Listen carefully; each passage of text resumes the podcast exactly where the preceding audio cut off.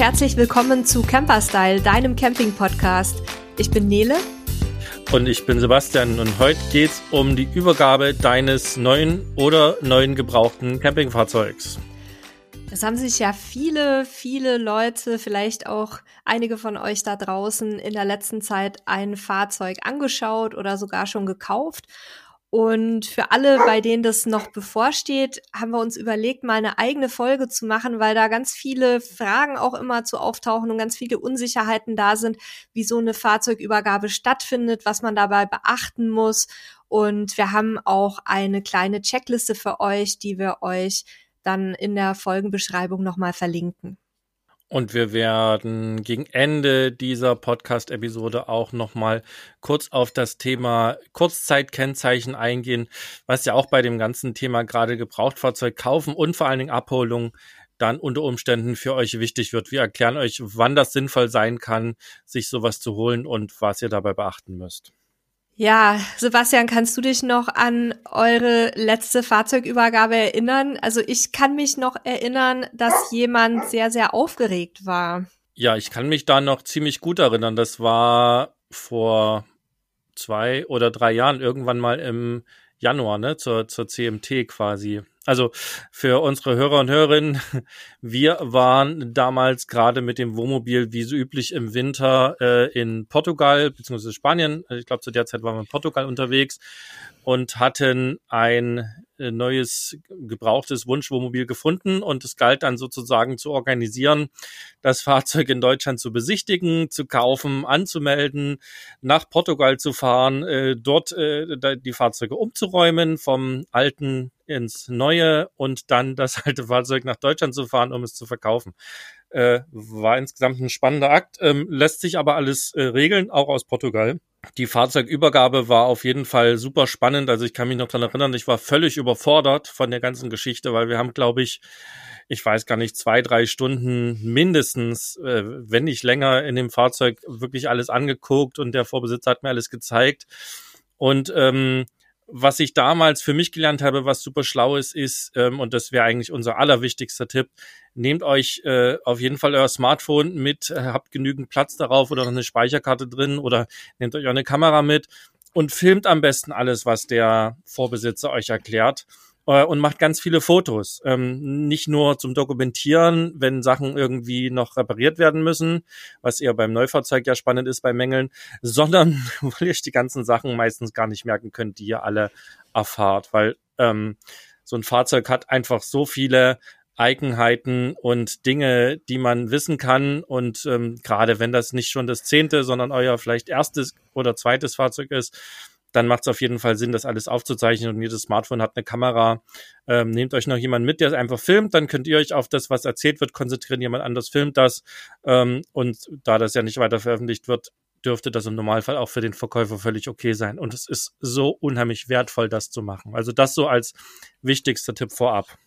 Ja, es ist ja auch nicht nur die Fülle an Informationen, die einen überwältigt, sondern man ist ja auch wahnsinnig aufgeregt. Also ich kann mich noch erinnern bei uns, als wir unseren ersten Wohnwagen gekauft haben. Ich glaube, ich habe irgendwie nächtelang nicht mehr geschlafen und und war halt mega nervös und und habe mich halt total gefreut und wollte dann am liebsten äh, irgendwie dem äh, hier dem Verkäufer wir hatten es beim Händler gekauft, die Schlüssel aus der Hand reißen und losfahren und es führte dann halt zu ganz ähm, ja zu Situationen, dass die dann schon könnt ihr mal in die Anfängerfolge reinhören und in unsere Anfängerfehler, äh, die dann schon bei der ersten Tour sozusagen zu Missgeschicken führten, weil ich einfach so ungeduldig war und und gar nicht richtig zugehört habe und ähm, immer bei allem nur ja ja gesagt habe, dass wir möglichst schnell das Fahrzeug vom Hof holen können und auf dem Campingplatz. Also macht's nicht so wie ich, seid schlauer, hört wirklich gut zu, versucht so ein bisschen ähm, ja, eure, eure Ungeduld und eure Nervosität zu bremsen und euch zu konzentrieren auf das, was die Leute sagen. Denn ähm, egal, ob jetzt bei einem Neufahrzeug oder bei einem Gebrauchten, es gibt eine Menge Zusatzausstattung, es gibt eine Menge Mechanismen und Verschlüsse und sonst was, die man so auch von zu Hause nicht kennt, wenn es euer erstes Fahrzeug ist. Da komme ich gleich in, im Rahmen der Checkliste auch nochmal drauf. Ähm, es können auch Sachen kaputt gehen, wenn man die falsch bedient und ja, ähm, seid nicht so hibbelig wie ich, sondern nehmt euch die Zeit. Ein guter Verkäufer wird sich auch selber die Zeit nehmen, um euch ausführlich einzuweisen. Also ich denke, eine bis zwei Stunden ähm, wäre für mich so das Minimum für so eine Übergabe. Du hast jetzt, Sebastian, von drei Stunden gesprochen je nachdem eben, wie viel Ausstattung da auch verbaut ist. Also plant da auch genügend äh, Zeit für euch mit ein, dass ihr auch selber dann nicht unter Druck kommt irgendwie. Daran erkennt ihr dann auch einen guten Verkäufer, dass er sich auch nachdem er ja seinen Erfolg hatte, als er es verkauft hat, äh, trotzdem noch um euch kümmert. Das ist natürlich gerade bei Gewerblichen sehr spannend. Und das kann man sich auch gerne vor dem Kauf einmal schriftlich auch ähm, sozusagen bestätigen lassen, dass man auch eine entsprechende Einführung bekommt. Da haben wir nämlich auch schon von den spannendsten Dingen gehört, dass eine Übergabe halt wirklich so, guck mal, das ist die Heizung, das ist ein Sonnenrollo, da ist der Schlüssel, ja. schönen Tag noch. Ähm, das wäre so das Negativbeispiel.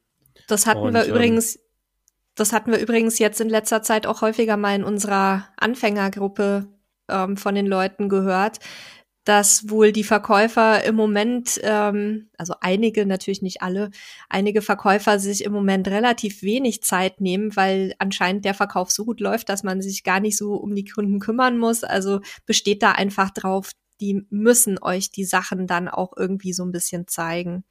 Und was ich auch ganz wichtig finde, wenn ihr jetzt die, also den ähm, Kaufvertrag vielleicht schon länger unterschrieben habt oder wenn ihr ähm, die Besichtigung schon vor ein paar Wochen hattet vielleicht von so einem Fahrzeug, dann werft bitte vor der endgültigen Übergabe und und ähm, ja vor der Mitnahme noch mal einen Blick drauf, ob wirklich noch alles so ist, wie ihr das bei der Besichtigung auch vorgefunden habt. Also es gibt Einzelfälle, Gott sei Dank sind die nicht so häufig, aber wo dann zwischen ähm, der Besichtigung oder Probefahrt und der Übergabe, Unterzeichnung, Kaufvertrag noch Sachen passiert sind, wie zum Beispiel, dass es nochmal gehagelt hat und jetzt plötzlich ein Hagelschaden auf dem Dach ist, der vorher nicht da war.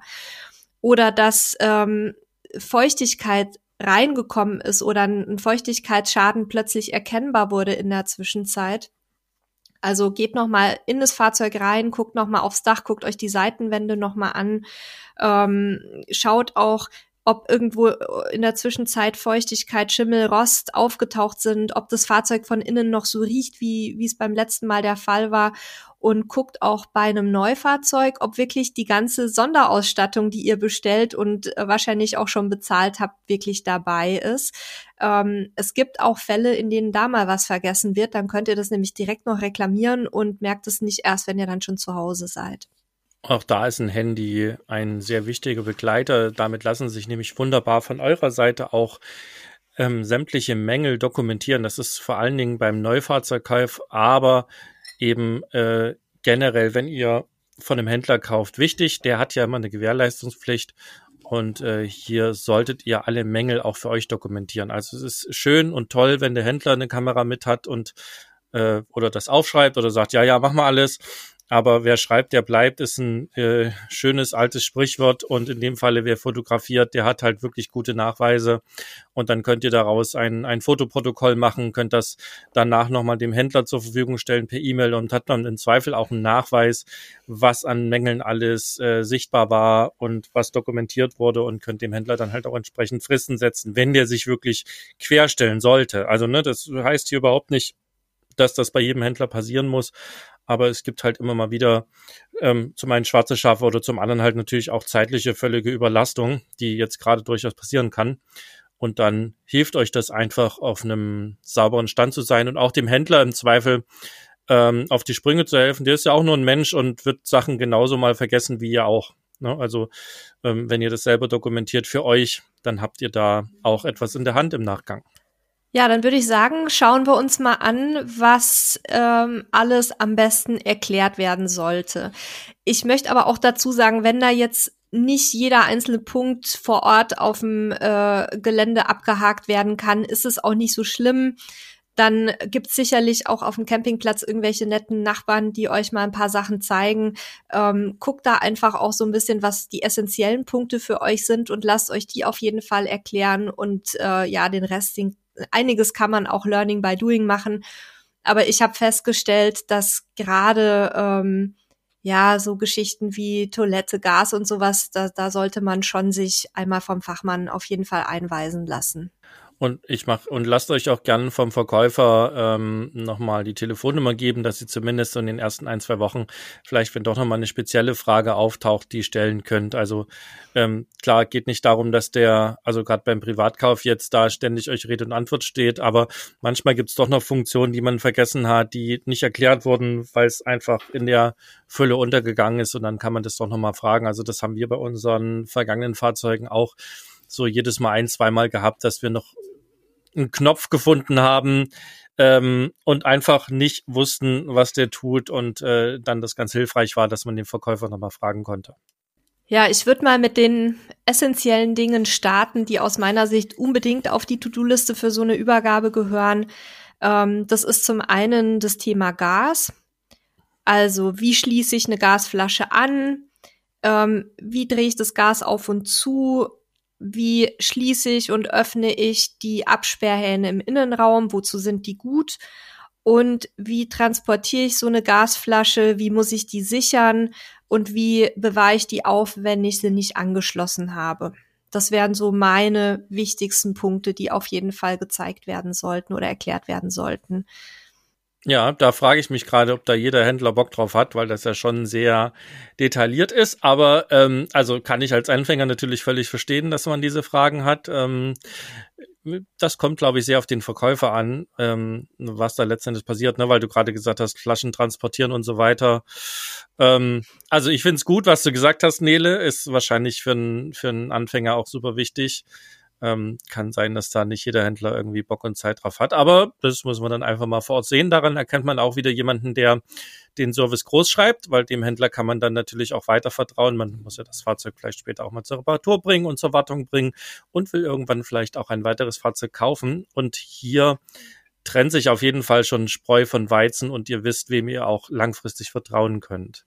Ich würde ansonsten noch empfehlen, geht tatsächlich Themen beziehungsweise ähm, raumbasiert vor. Da hat man so einen, so einen roten Faden. Also ne, Nele hat jetzt gerade mit Gas angefangen, ist generell eine sinnvolle Geschichte, weil das ist auch was, was im Normalfalle außen passiert. Ähm, und dann könnt ihr euch ja quasi vom Gaskasten vorarbeiten, ähm, landet dann als nächstes in den einzelnen Geräten, die angeschlossen sind, sprich ähm, Herd, ähm, Heizung und Kühlschrank. Das sind so meist die drei großen, vielleicht noch eine Außensteckdose.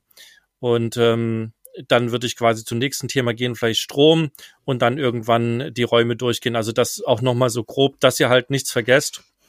Wobei ja mit den Checklisten, die wir euch zur Verfügung stellen, also wenn ihr euch jetzt wieder nicht alles merken könnt, was wir hier erzählen, nicht schlimm. Wir machen äh, oder wir haben dafür auch schon eine Checkliste, die wir euch in den Show Notes nochmal verlinken, so dass ihr da auch dann nochmal ähm, reingucken könnt und die auch ausdrucken und abhaken könnt.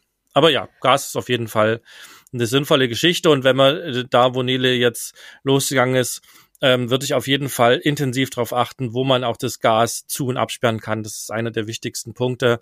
Da gibt's nämlich meist im Innenraum dann irgendwo diese ja, Drehregler meistens. Ähm, die sind auf jeden Fall eine ganz wichtige Geschichte, wenn man weiß, wo die sind, ähm, weil dann kann man im Notfall auch ganz gut äh, sich helfen.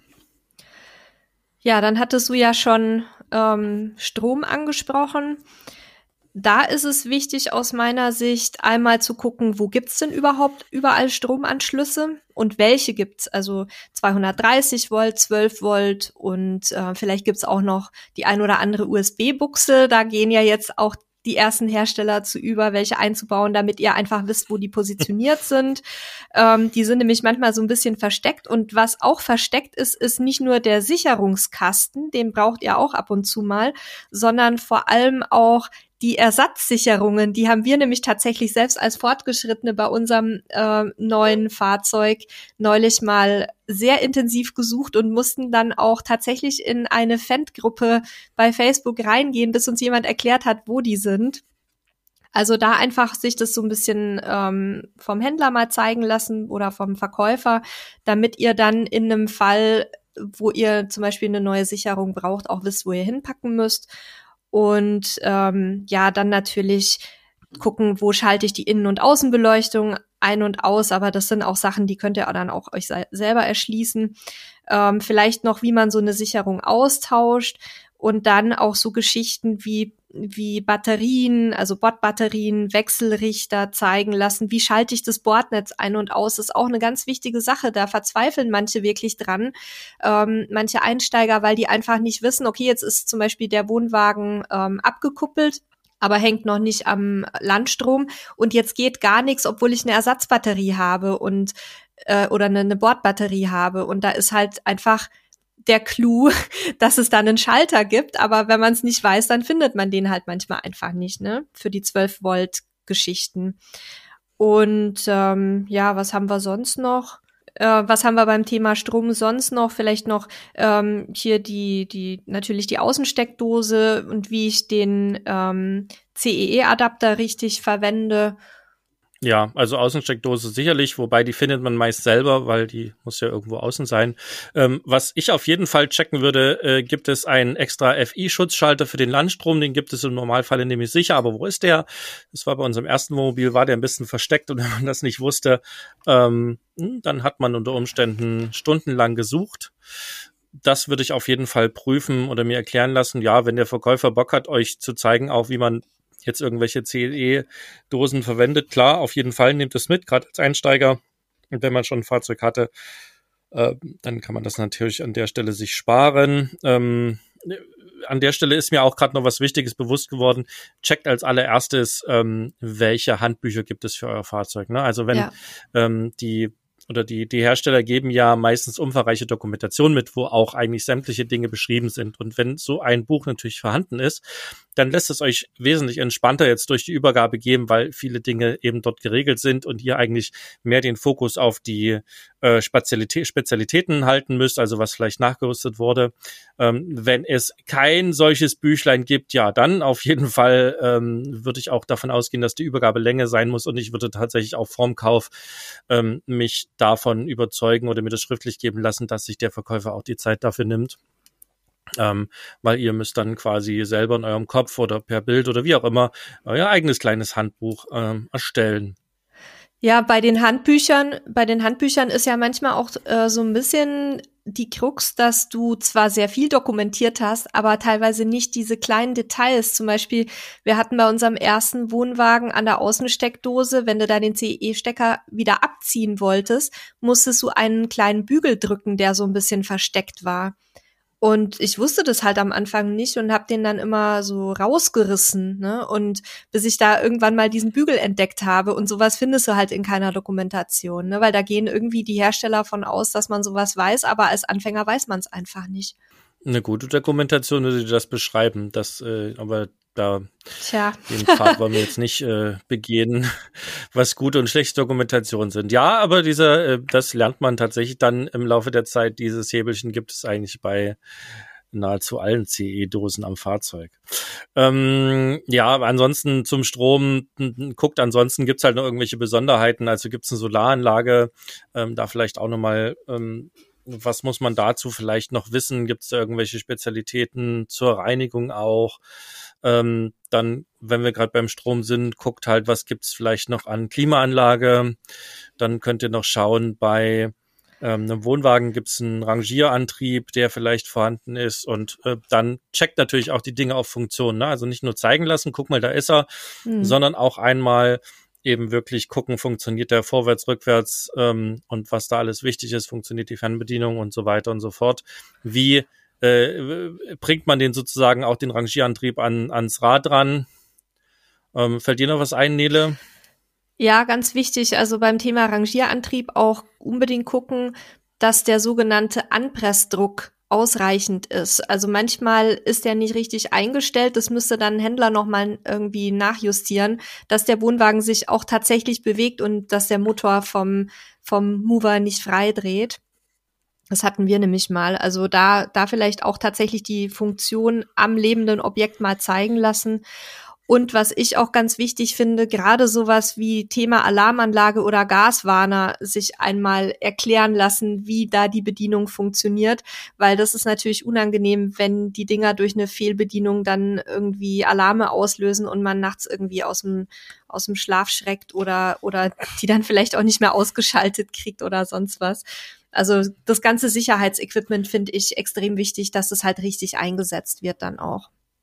Das ist auf jeden Fall hilfreich. Und das bringt uns auch noch mal ganz kurz zum Thema Gas zurück. Wir haben das jetzt so schnell abgetan, ne? Gasflasche auf zu, Absperrhähne. Ähm, und ich hatte ganz kurz dann den Kühlschrank, den Gasset und die Heizung angesprochen. Da natürlich dann bei den einzelnen Geräten auch einmal checken. Also sprich beim ähm, fangen wir bei der Heizung an, einmal gucken, wie zündet man die Heizung, wie schaltet man sie an, wie wird sie geregelt, ähm, einmal die Abdeckung entfernen, wie wird sie gereinigt auch, ähm, was ist mit Frostschutz, ähm, das ist meist bei den, bei den Boilern dann ein Thema, also wenn man Heißwasser oder Warmwasser auch hat, ähm, dann gibt's da meist so einen Frostschutz, ähm, wo der ist, ähm, dann schaut an, funktioniert das alles? Funktioniert das alles auf Landstrom? Funktioniert das alles auf Batterie? Heizt das alles richtig? Dann guckt euch den, den Herd an. Ähm, funktionieren alle Flaschen? Wie kann man es reinigen, wenn es sein muss? Ähm, und beim Kühlschrank auch dort prüft den Kühlschrank wirklich auf allen Funktionen, die er hat. Also viele Kühlschränke haben ja dann einmal, dass sie auf Gas laufen, auf Batterie oder eben auf 220 oder 230 Volt. Prüft das auch wirklich, tut der Kühlschrank auch auf den einzelnen was ein bisschen fehlt, ist die, die Langzeitfunktion. Ne? Das ist bei so einer Übergabe ein bisschen schwierig, also auch zu gucken, wie gut kühlt ja auf den einzelnen ähm, Modi. Äh, ja, da fällt mir auch kein so richtig schlauer Weg ein. Das lernt man halt oder das merkt man dann halt leider einfach erst im Laufe der Zeit, ähm, dass er auf Gas eben vielleicht nicht mehr so gut kühlt, weil, weil irgendwas fehlt. Da seid ihr ein bisschen auf die Ehrlichkeit des Verkäufers angewiesen. Aber das sind häufig auch Sachen, die man ganz gut reparieren äh, kann oder auch reparieren lassen kann.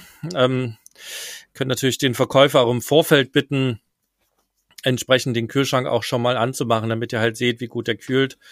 Ähm, aber wie gesagt, äh, gibt's halt auch dann große Unterschiede. Aber ja, äh, versucht halt diese einzelnen Geräte auch immer euch komplett zeigen zu lassen und zu gucken, wie sie funktionieren. Und beim Kühlschrank und auch bei Heizung würde mir noch einfallen, da gibt's außen meist dann so Abdeckungen für den Winter. Also wenn Wintercamping spannend ist, dass ihr auch guckt, sind die Abdeckungen da?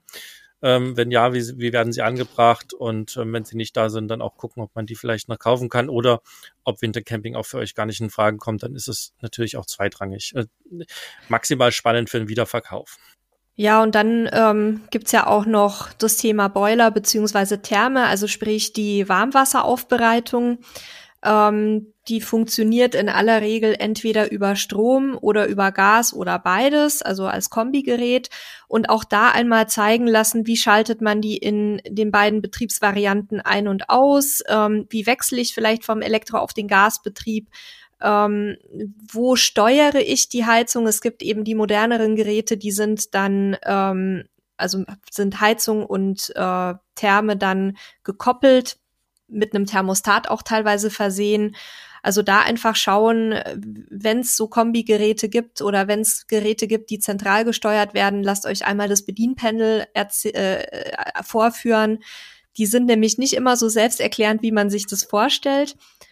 Und ähm, da ist auch noch die Geschichte, dass teilweise der Boiler im Gasbetrieb nur funktioniert, wenn man ähm, außen eine bestimmte Abdeckung abnimmt. Also da auch nochmal zeigen lassen, was wichtig ist für den Gasbetrieb. Und ganz wichtig auch, wenn ihr ähm, einen Boiler drin habt, dann lasst euch bitte auch mal zeigen, wo die sogenannten Ablassventile sind. Die sind nämlich besonders ähm, ja fürs Winterfestmachen entscheidend. Da könnt ihr so die, das letzte Wasser, was über die Wasserhähne nicht rausgeht, nochmal ablassen. Und ja, die vergisst man ab und zu mal gerne zu öffnen, mit dem Ergebnis, dass man dann einen gerissenen Boiler im nächsten Frühjahr hat, aus dem teilweise dann auch unbemerkt literweise Wasser austreten kann. Ähm, Gerade jetzt auch wieder in der Einsteigergruppe gehabt und bei uns selber auch schon vorgekommen äh, bei unserem ersten Fahrzeug. Also lasst euch das auf jeden Fall zeigen. Ja, mit dem deutschen Winter ist da nicht zu spaßen. Also zweimal weniger, aber ähm, kann ich mich auch erinnern, als wir das letzte Fahrzeug verkauft haben. Wir waren damit ja im Winter im Süden unterwegs. Für uns war Winterfestigkeit nicht relevant. Vom Vorverkäufer wussten wir, dass es wohl winterfest ist. Ähm, und äh, der Verkäufer hat oder der Käufer hat dann halt ähm, quasi ja das Fahrzeug den ganzen Tag irgendwo stehen gehabt um, und da sind dann tatsächlich auch halt die ähm, Wassertanks und so weiter eben eingefroren, beziehungsweise der Boiler eingefroren. Ähm, das war dann gar nicht so einfach. Also da ist gut, wenn ihr euch da das zeigen lasst. Ähm, ein Tipp ist mir auch hier wieder eingefallen, so zwischendurch ähm, wenn da irgendwo eine Dokumentation fehlt. Diese ganzen Einbaugeräte sind ja oft Standard-Sachen, äh, also was weiß ich, da ist dann halt irgendeine Truma-Therme oder eine äh, von einem anderen Hersteller, Ebers, Pecher und wen es alles gibt. Äh, wollen keine Werbung hier machen für einen speziellen Hersteller. Aber Oftmals findet ihr im Netz dazu auch noch eben die Handbücher. Ähm, wenn ihr dann auf die Geräte mal drauf guckt, da steht dann ja meist irgendeine Typenbezeichnung drauf, ne?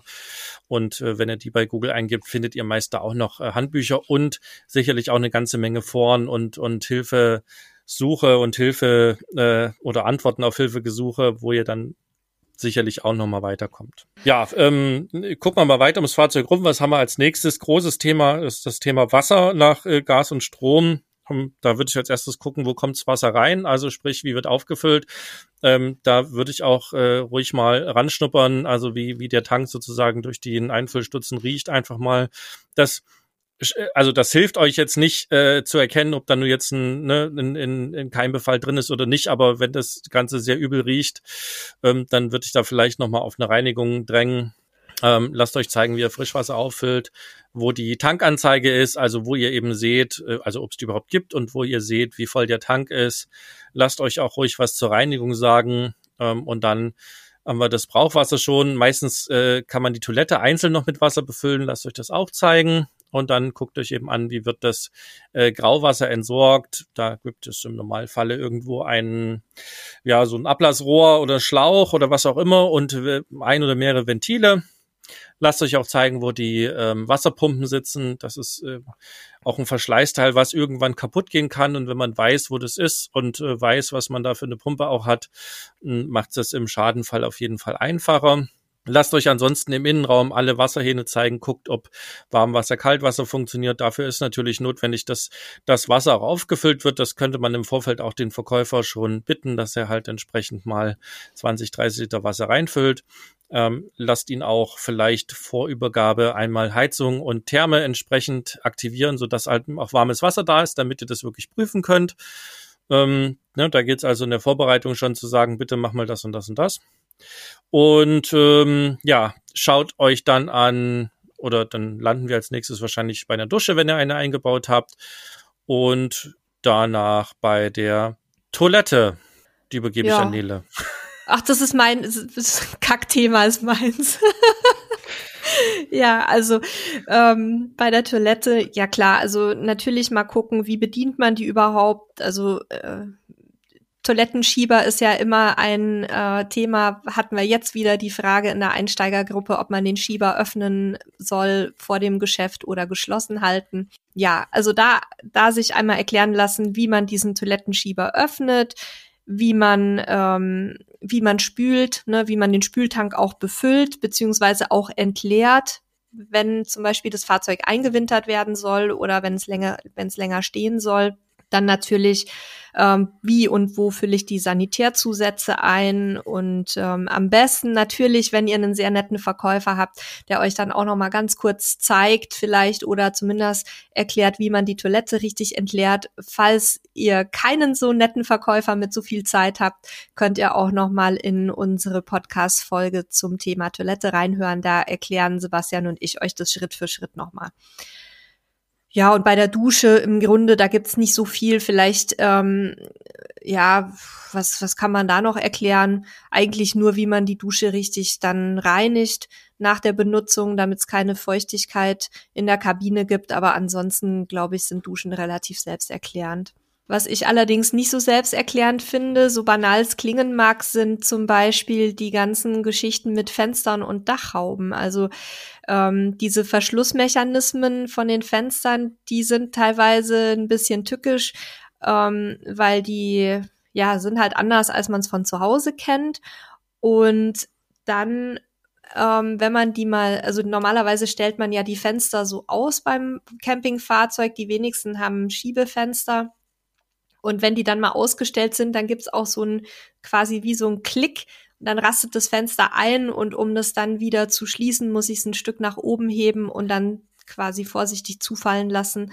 Also das solltet ihr euch auch einmal zeigen lassen. Ähm, da hatten wir auch schon selber die ulkigsten Situationen und auch viele Fragen äh, bei unseren Einsteigern.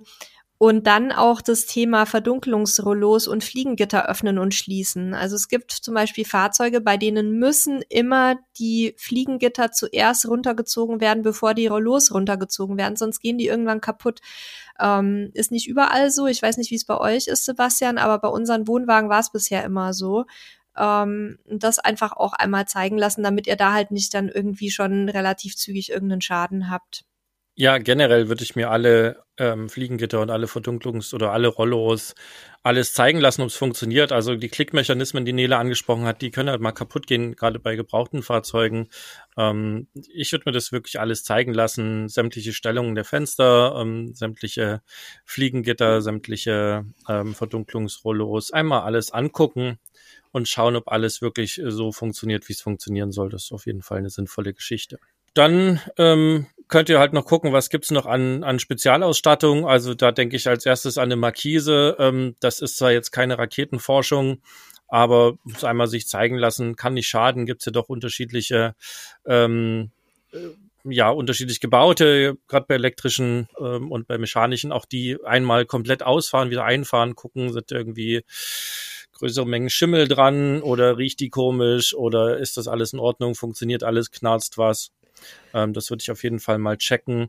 Und dann halt alle Stauräume lasst ihr euch zeigen, gerade wenn es ein Doppelboden ist. Ähm, da einmal kurz reingucken, wie wird alles geöffnet, geschlossen. Das klingt jetzt alles vielleicht profan für ältere Hasen und Häsinnen, aber ähm, gerade wenn man neu anfängt, sind das halt alles böhmische Dörfer oftmals und, und mancher Klappmechanismus erschließt sich eben nicht sofort. Und ähm, ja, nicht jeder ist halt irgendwie handwerklich begabt und kann sich die Sachen zurechtreimen. Ähm, und deswegen lasst euch das erklären. Und dann guckt halt, gibt's ähm, noch irgendwelche Spezialsachen. Also häufig, was man noch nicht noch hat, ist eine Satellitenanlage, Fernseher. Einmal zeigen lassen, wie der Kram funktioniert, gerade die automatischen Anlagen. Und das einmal checken.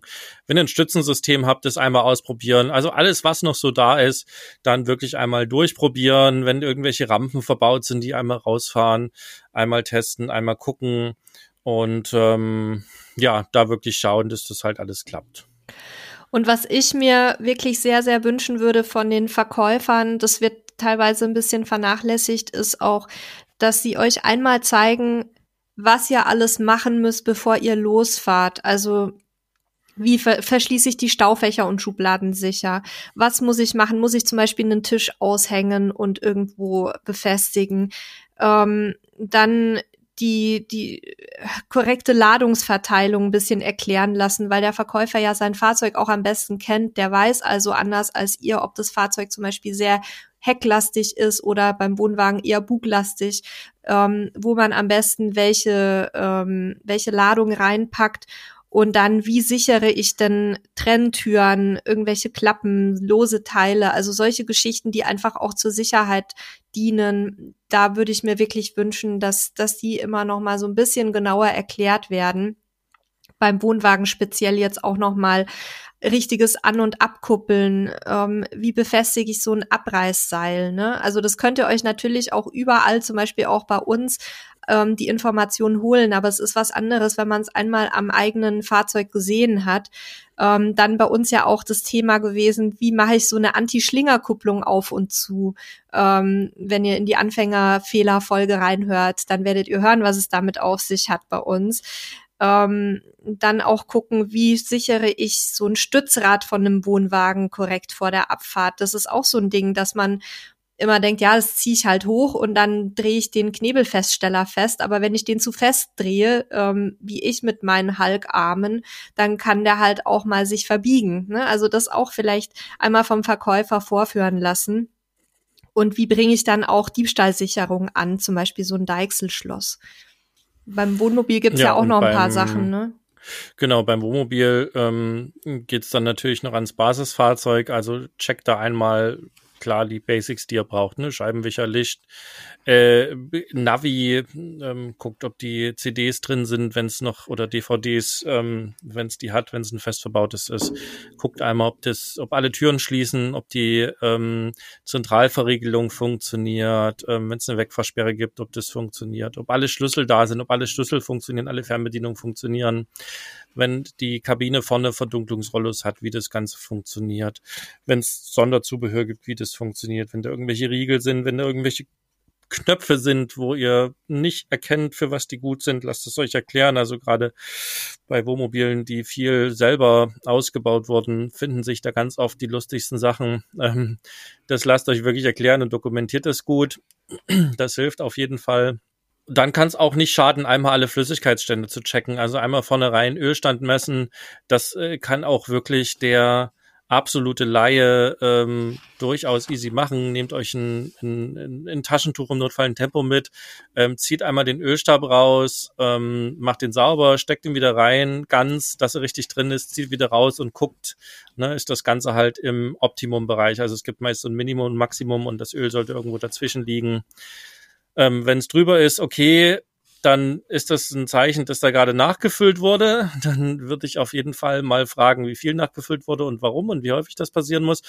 Eigentlich solltet ihr das schon beim äh, vom Fahrzeugkauf gecheckt haben. Trotzdem kann es nicht schaden.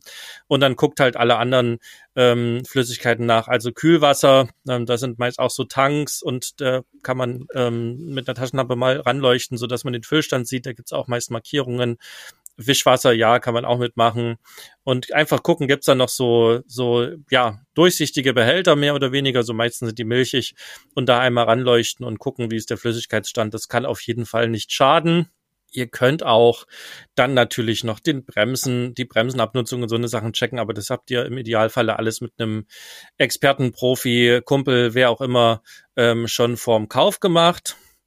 Ähm, und dann guckt halt auch nochmal, ob das Fahrzeug anspringt, ob es fährt, ob alle Gänge funktionieren. Also nochmal eine Probefahrt auch äh, quasi bei Übergabe des Fahrzeugs ist auf jeden Fall sinnvoll, weil zwischen Kauf und Übergabe, je nachdem wie viel Zeit vergangen ist, können eben auch Dinge passieren, die ihr nicht seht. Nela hat es ja vorhin schon angesprochen.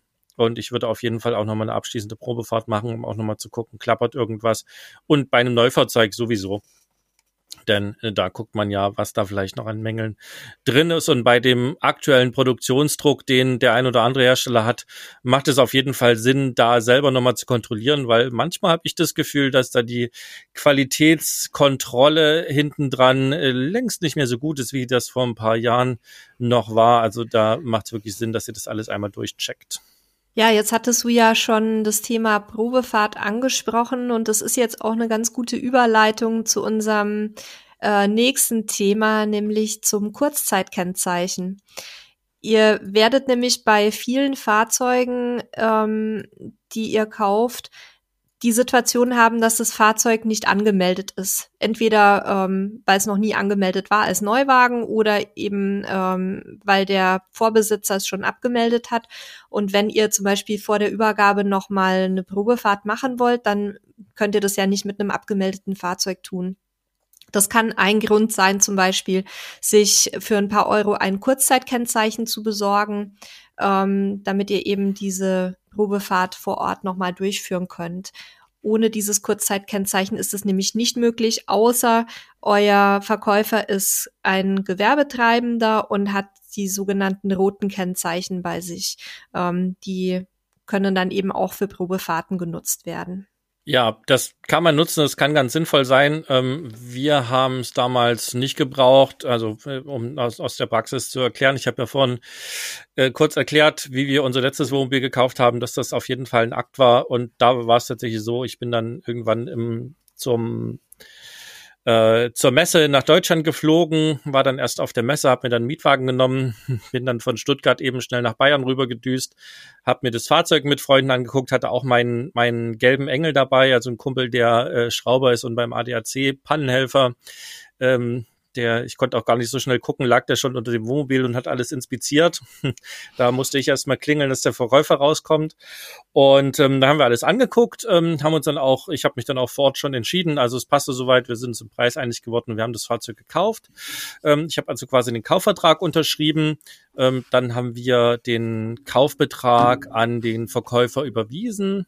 Ähm, wir hatten auch noch einen Teil davon finanziert, also haben dann quasi ab dem Punkt, wo wir uns entschieden haben, eben auch noch schnell einen Kredit beantragt. Vielleicht machen wir da nochmal eine eigene Folge zu zur Finanzierung und haben dann das Geld kam dann relativ zügig, haben dann äh, das Geld überwiesen. Daraufhin, das hatten wir mit dem Verkäufer vereinbart, also ne, das war dann ein Vertrauensverhältnis. Äh, das, das kann man eingehen, muss man nicht. Ähm, und der hat dann quasi die Papiere ähm, per, ich glaube, Einschreiben oder Express ähm, an meine Eltern geschickt. Meine Eltern haben von mir eine Vollmacht bekommen, dass sie das Fahrzeug anmelden dürfen und haben dann das Fahrzeug angemeldet. Also meine Mutter ist dann quasi zum zur Kfz-Zulassungsbehörde gegangen, hat dort die Kennzeichen geholt, hat äh, das quasi ähm, angemeldet und äh, dann hat sie die Kennzeichen zurück zum Verkäufer geschickt und ich bin dann, ähm, ich glaube, einen Monat später wieder nach Deutschland geflogen, und äh, bin dann zum Verkäufer wieder hin, habe die Kennzeichen rangeschraubt und bin mit dem Fahrzeug entsprechend dann losgedüst. Das braucht natürlich alles ein bisschen Vertrauen, denn im Grunde könnte der Verkäufer ja auch die Kennzeichen ranschrauben, mit dem Fahrzeug noch rumfahren ähm, und dann äh, in eurem Namen sozusagen Schäden verursachen. Ähm, das müsst ihr selber entscheiden. Wenn ihr das nicht wollt, könnt ihr das natürlich auch anders handeln. Und ähm, man kann es, wie gesagt, so ein Kurzzeitkennzeichen sich holen, um das Fahrzeug zu überführen, weil das Schöne daran ist halt, ihr könnt das Kurzzeitkennzeichen eben auch dort an dem Ort ähm, beantragen, wo das Fahrzeug ähm, das letzte Mal gemeldet wurde. Also im Normalfalle ja am Ort des, des Verkaufs. Also wenn man das alles ein bisschen geschickt timet, kann das eben auch helfen. Müsst ihr selber gucken, was für euch da am besten passt. Gibt aber auch so ein paar Dinge, die man ähm, beim Kurzzeitkennzeichen bedenken muss. Also zum einen ist die Gültigkeitsdauer ab Ausstellung fünf Tage. Ähm, und die ist wirklich ab Ausstellung. Also ihr könnt nicht, wenn ihr jetzt wisst, ihr habt in zwei Wochen ähm, einen Termin zur Besichtigung, Probefahrt oder schon zur Abholung, könnt ihr nicht jetzt das Kurzzeitkennzeichen beantragen, sondern ihr müsst es wirklich dann quasi einen Tag vorher abholen, weil es eben diese begrenzte Gültigkeitsdauer hat. Ähm, also der, der sozusagen der Tag, an dem ihr bei der Zulassungsstelle das Kurzzeitkennzeichen abholt, ist auch automatisch der erste Tag der Gültigkeit. Das ist ein wichtiger Punkt. Ähm, der andere wichtige Punkt ist, dass ihr ähm, auch für eine Überführung oder für eine Probefahrt natürlich eine Versicherung braucht. Die weist man nach, indem man eine sogenannte EVB-Nummer sich holt von seiner Versicherung.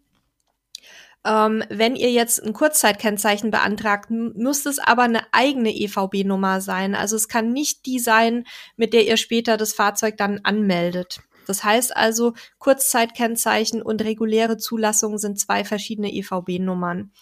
Ähm, ansonsten braucht ihr fürs Kurzzeitkennzeichen im Grunde ähm, mehr oder weniger dieselben Dokumente wie für die reguläre Zulassung. Also ihr braucht einen Personalausweis oder einen Reisepass mit einer Meldebescheinigung. Dann die Fahrzeugpapiere, also Fahrzeugschein oder Fahrzeugbrief. Ähm, Fahrzeugschein heißt ja mittlerweile Zulassungsbescheinigung offiziell.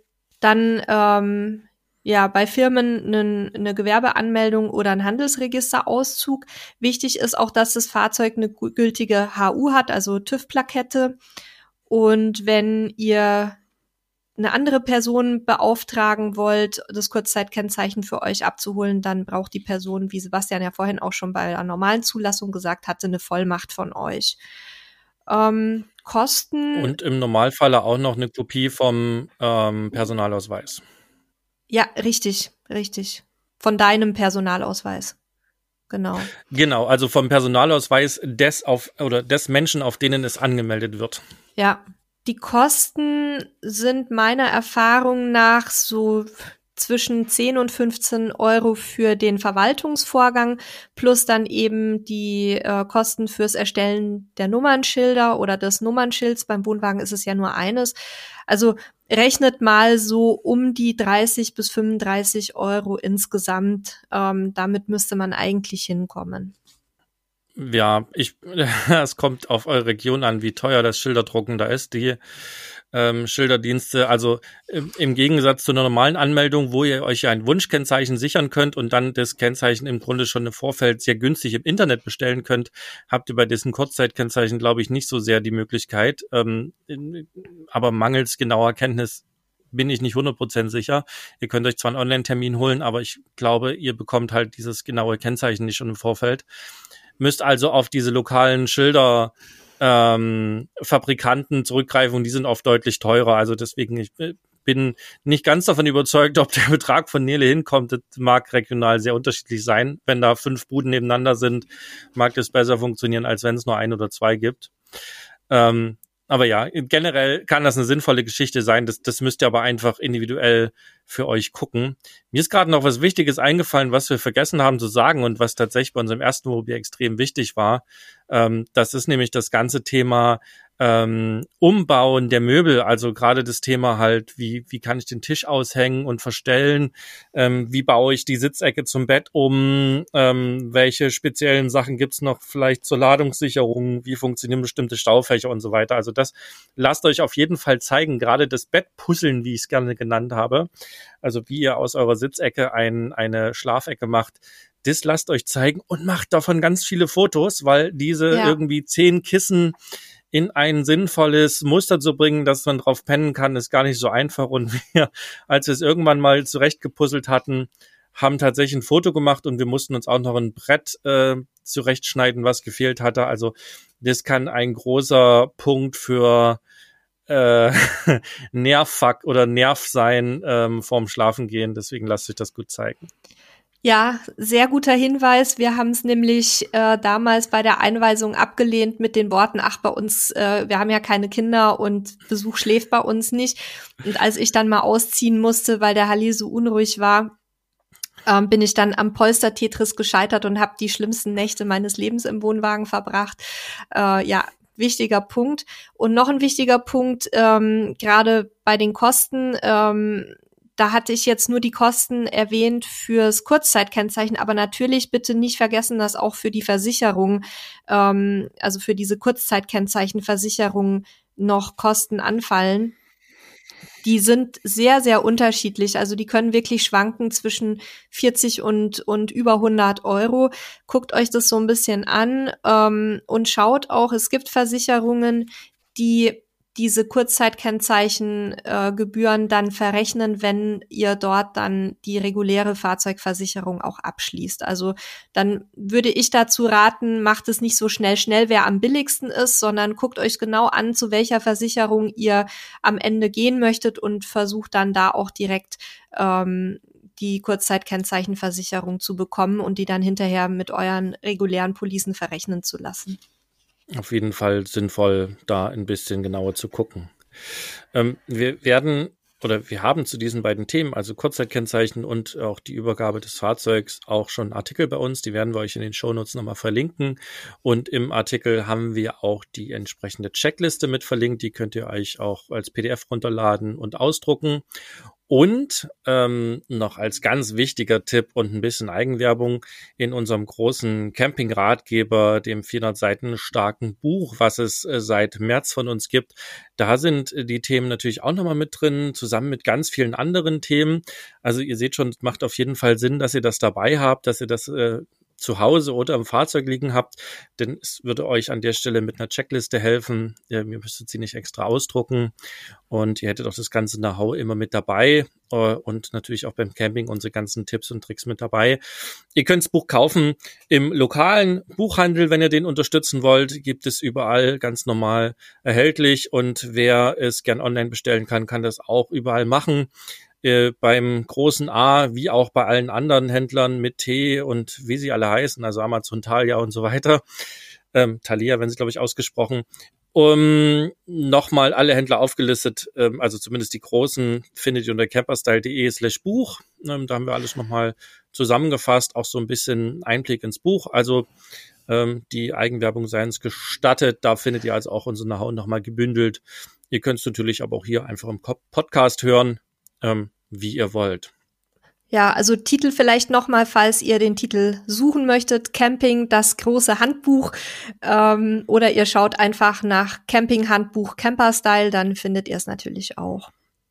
Oder nach Camper-Style, guckt nach unserem Logo oder bei den Online-Shops, sucht nach Camper-Style, findet ihr es im Normalfalle auch. Das stimmt.